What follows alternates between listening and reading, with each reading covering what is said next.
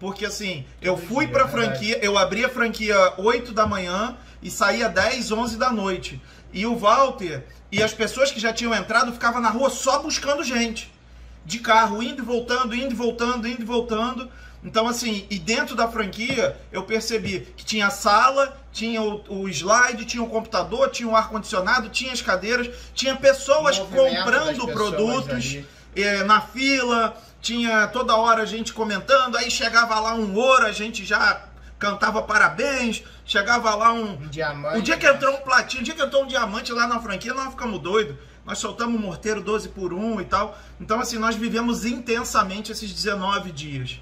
Não foi fácil, mas também não foi nada absurdo. Foi uma questão de disciplina. Então, assim, eu fui pro ambiente, até porque eu apresentava todo mundo como se a loja fosse minha. Ó, isso daqui é a minha loja. Eu dizia pra todo mundo que a loja era minha. Ó, a minha loja, ó, tá aqui os produtos e tal. Pô, mas a loja tua é tua, é tudo nosso. E é minha, irmão. Só que não é só essa não, todas as 500 que tem aí é tudo minha. É tudo sua, não é verdade? É nossa. Então, é, essa foi a minha estratégia, trazer as pessoas para uma estrutura segura e mostrar que tinha produto, produto. As pessoas elas entram pelo produto. Sem dúvida. Mano, é, quem entra pelo produto fica pelo, fica pelo produto. Quem entra pelo dinheiro vai pelo dinheiro. Quem entra pelo oba-oba vai pelo oba-oba. O produto traz fidelidade. Acabou, não tem conversa. Não tem conversa.